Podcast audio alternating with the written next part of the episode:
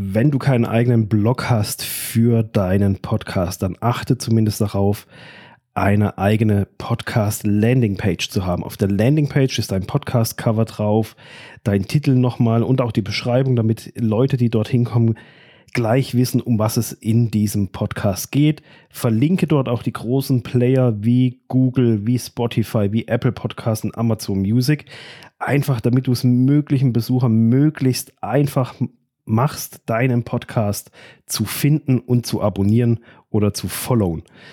Ähm, wenn du natürlich eine große Webseite hast und keinen Blog dazu führst zu deinem Podcast, zu jeder Episode, da macht es trotzdem Sinn, so eine Landingpage zu haben, weil dann kannst du die auch in der Menüleiste verlinken. Das ist dann nochmal ein möglicher Kontaktpunkt, wo Leute auf deinen Podcast kommen können, aufmerksam werden und dann klicken sie da drauf und können sich die Infos holen, die sie brauchen und den Podcast auch direkt abonnieren.